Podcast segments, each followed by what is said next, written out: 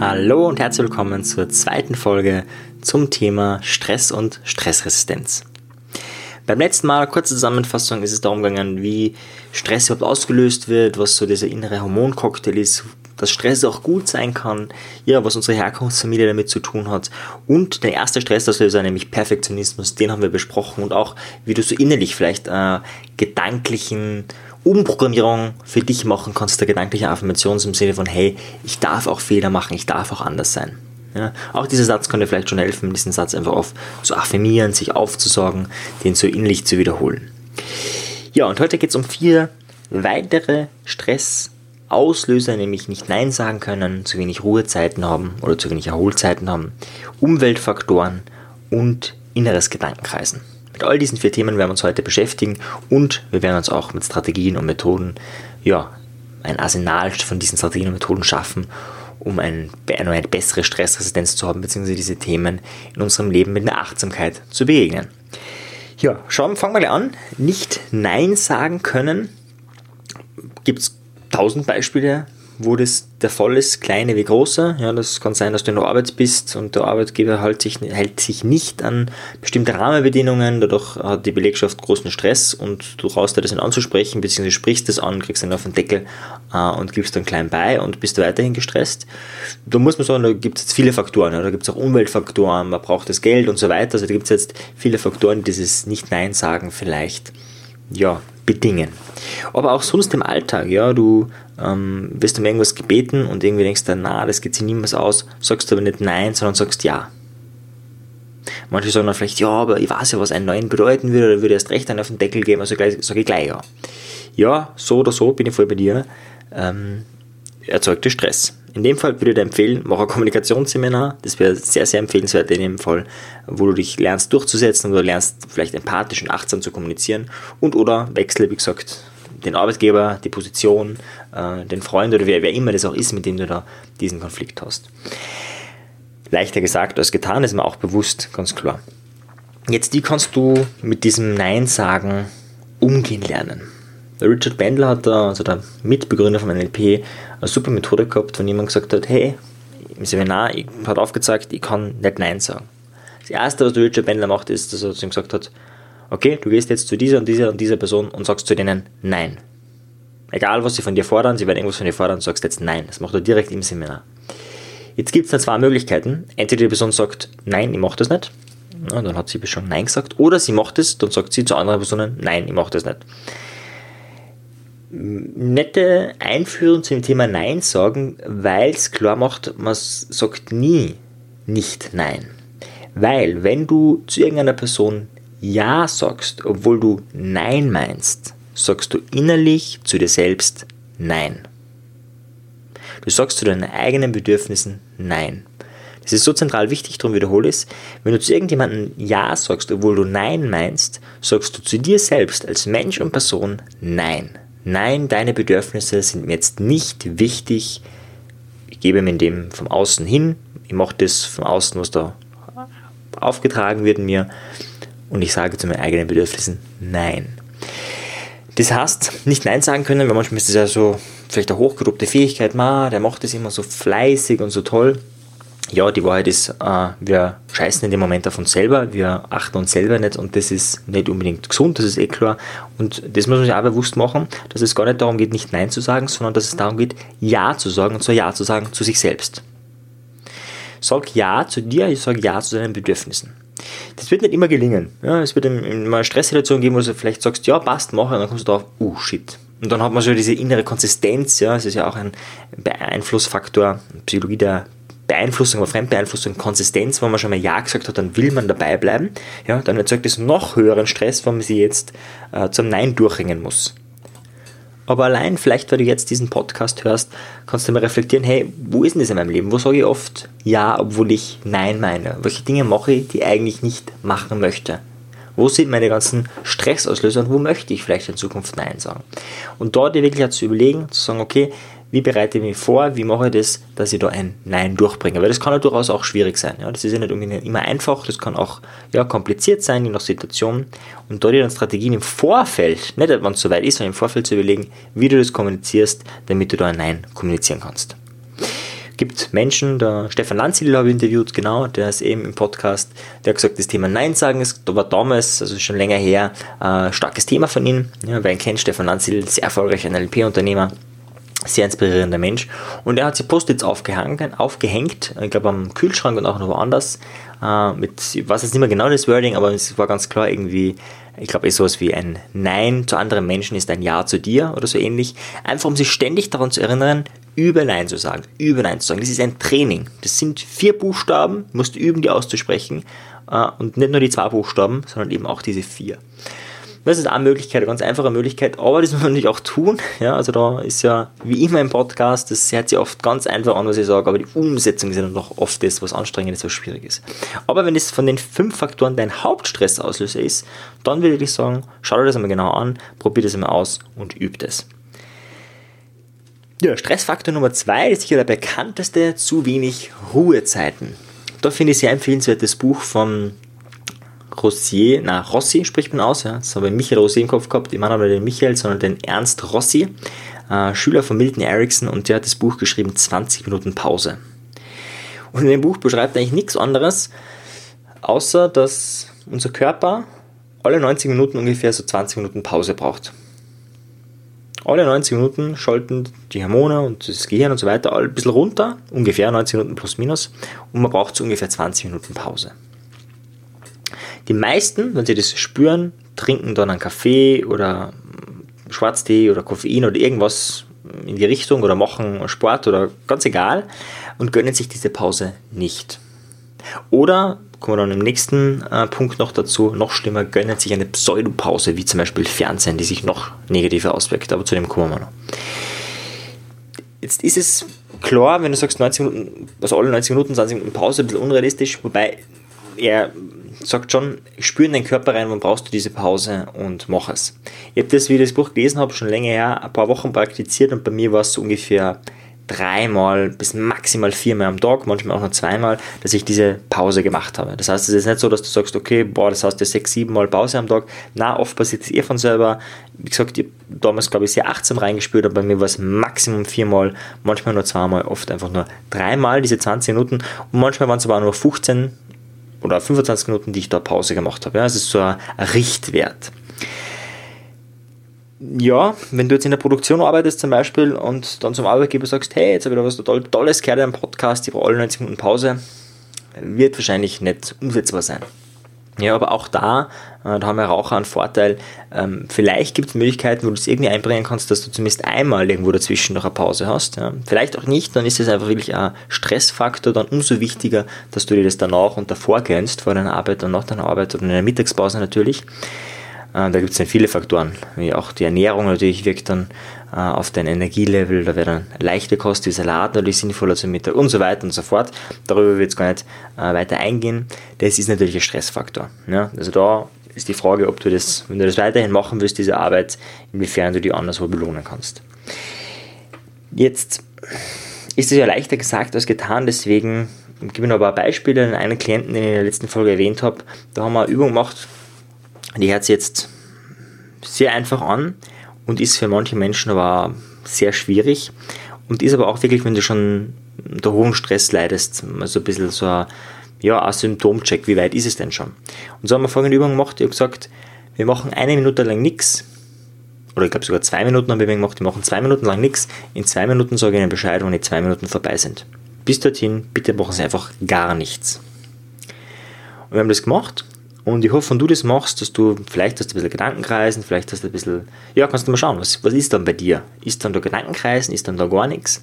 Bei ihm war, er hat gesagt, das war sehr entspannend und gleichzeitig hat man gesehen, Muskeltonus angespannt, so ein bisschen, ja, fast Restless-Leg-Syndrom, Symptom, ähm, wo einfach die Beine äh, zittern und so weiter. Das heißt, diese Ruhe, diese Auszeit hat schon Stress ausgelöst ja, einfach so für dich als Symptomindikator. So heftig wird es bei dir nicht sein, aber auch da die Frage, schaffst du das, zwei Minuten nichts zu tun? Oder machst du dann innerlich To-Do-Listen, bist produktiv und schaffst es gar nicht abzuschalten. Wenn dem so ist, kannst du die Übung machen, damit die Übung ein bisschen leichter ist, weil es meines Erachtens kaum jemand schafft, das in den Alltag zu integrieren, weil es so sinnlos wirkt, die Übung. Folgende Abwandlung, mach es folgendermaßen deine Übung ist, deine Aufgabe ist. Und das hört sich total einfach an, total primitiv, aber du brauchst es, um eine höhere Stressresistenz aufzubauen. Du brauchst es, um diese Ruhephasen, die dein Körper braucht, dir zu gönnen. Und zwar folgendes, du trinkst eine Tasse Tee und sonst tust du nichts. Im Großen und Ganzen könnte es einfach irgendein heißes Getränk sein. Ich würde eher heißes als ein kaltes empfehlen. Ja, da haben wir auch wieder den Priming-Effekt. Wärme ist gleichzeitig mit Entspannung, das heißt, das allein entspannt. Und ich würde empfehlen, jemanden einen Kräutertee, vielleicht mit ein bisschen Honig. Natürlich könntest du einen Kakao oder ähnliches auch trinken, wobei rein aus, aus gesundlichen Gründen würde ich irgendwas ohne Zucker oder mit maximal ein bisschen Honig empfehlen. Und da ist wirklich die Idee, du setzt dich wohin, schaltest dein Smartphone aus, gibst alles weg, alle To-Do-Listen, du lässt dich nicht stören, sperrst dich ein oder wie immer und trinkst nur eine Tasse Tee. Du hast keine Aufgabe, du hast nichts. Du trinkst nur die Tasse Tee. Das ist, gerade wenn du schon viel Stress hinter dir hast, wahnsinnig sinnvolle Methode. Das kannst du mehrmals am Tag machen. Du musst dir ungefähr so vorstellen, wie jemand, der, was ein fünf, sechs Mal Zigaretten rauchen geht, so könntest du, oder oft ist es öfters, so könntest du fünf, sechs Mal diese Tasse Tee trinken. Wird am Anfang vielleicht zu viel sein, dann probierst du zumindest einmal oder zweimal am Tag. Im besten Fall trinkst du natürlich noch einen Tee, der entspannend wirkt. Ja, kannst dann Lavendeltee, weiß nicht, ob das so lecker schmeckt, aber du kannst auch einfach irgendeinen Kräutertee nehmen, die wirken meistens alle sehr gut und entspannend. Da geht es gar nicht so um den Geschmack, sondern da geht es einfach nur um die Wärme, um die Ruhe und dass du irgendwie was zum Tun hast, während du nichts tust. Ja, also den meisten Menschen fällt diese Tasse Tee trinken leichter als das andere. Für die Leute, für, für, diese, diese, für diese Übung überhaupt nicht motivieren können, die sagen, ja, Marian, das hört sich nett an, aber was der was Wichtigeres mit meiner Zeit zu tun.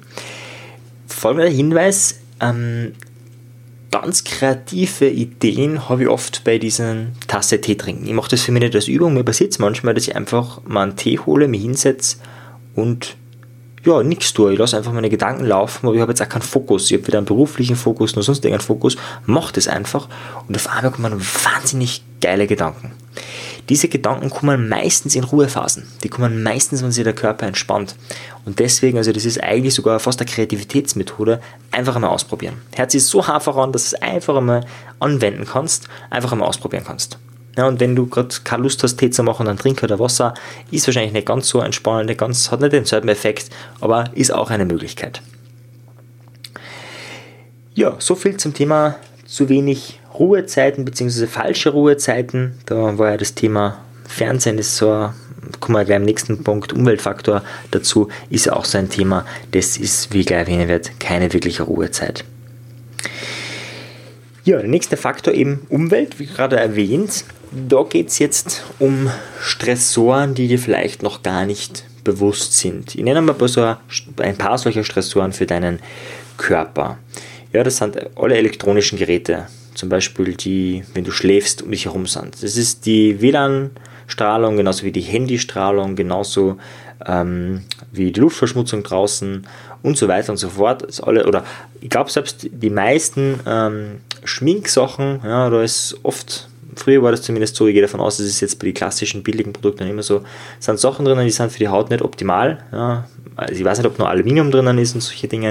Äh, bei den aktuellen Produkten, wie gesagt, habe ich selber nicht schminke, keine Ahnung. Aber das ist natürlich auch Stress für den Körper. In dem Fall Stress für die Haut, ist minimal, du merkst es nicht, ja, weil der Körper arbeitet da natürlich. Das sind Ressourcen, du sagst, der Körper beschäftigt sich dann mit dem Abbau dieser giftigen Produkte, anstatt dass er was Sinnvolles macht.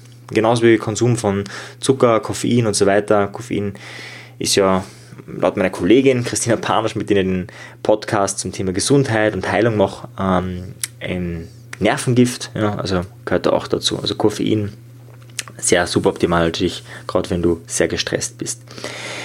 Ja, aber auch andere Faktoren gibt es, nämlich wenn du Konflikte mit Menschen hast, das ist auch ein Umweltfaktor, das ist auch ein stressender Faktor. Oder eben, wenn du fernsehst. Und zwar haben wir dort folgendes Problem beim Fernsehen. Glauben wir, entspannt zu sein. Also es ist irgendwie so, boah, wenn man gerade fertig ist, dann fernseht man. Und es ist aber keine wirkliche Entspannung. Und zwar körperlich ist es eine Entspannung.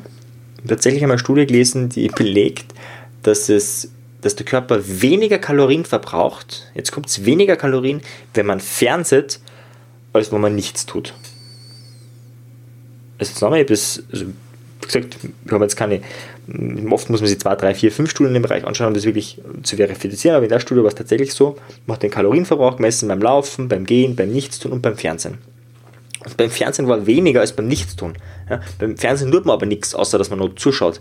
Also man kommt da eine leichte Trance beim Fernsehen, deswegen ist es wahrscheinlich auch ähm, sehr suggestiv, deswegen kann man damit Menschen wahrscheinlich auch besser beeinflussen oder kann man Menschen beeinflussen damit, weil es einfach so eine leichte Trance, warum auch immer, erzeugt.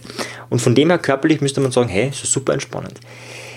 Ja, aber was nicht entspannend ist, ja, was man gerade bei kleinen Kindern schon weiß, ist, dass die dass das Zusammenspiel von Bildern und Ton nicht stimmt. Im echten Leben steht ein Mensch vor dir, der redet mit dir, der sendet die Schallwellen aus und es passt zu 100%. Im Fernsehen hast du erstens einmal nicht diese Schallwellen, hast du halt irgendwo deine Boxen stehen, vielleicht hast du Stereo, aber das passt schon mal nicht.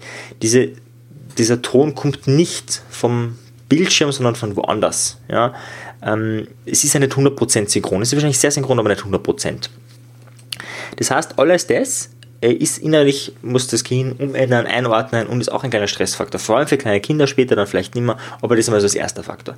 Der nächste Faktor ist, was siehst du denn im Fernsehen? Also wenn du Werbung siehst, das ist sowieso äh, Stress, weil ständig Cuts, Ding und jenes, gerade Actionfilme, das selber, ständige Cuts, das ist so Daueraufmerksamkeit.